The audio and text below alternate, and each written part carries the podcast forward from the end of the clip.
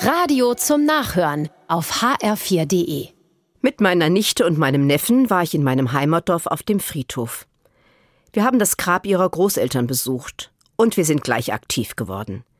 Fleißig haben wir drei das Unkraut aus der Erde herausgezogen, alle welken Blätter und die kleinen Steine vom Grab eingesammelt und zur Kompostecke gebracht.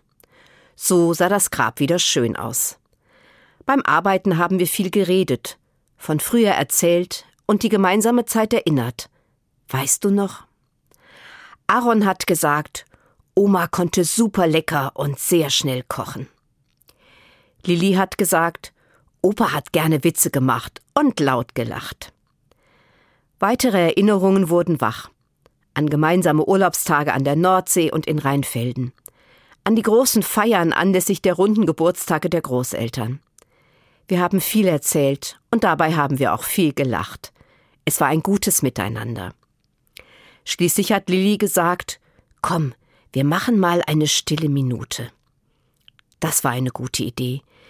Intuitiv haben wir uns vor das Grab gestellt und die Hände gefaltet. Wir haben an die beiden gedacht, jeder für sich gebetet und geschwiegen.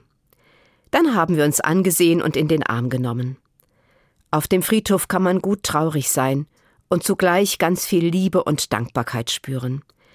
Ich kann dort lachen und weinen, und ich kann mich in Ruhe erinnern, was mir ein Mensch in allen seinen Facetten bedeutet hat. Das sind wertvolle Momente, die wir drei auf dem Friedhof erlebt haben. Zum Schluss haben wir noch eine Kerze angezündet und sie auf das Grab der Großeltern gestellt. Ganz zufrieden sind wir dann nach Hause gegangen.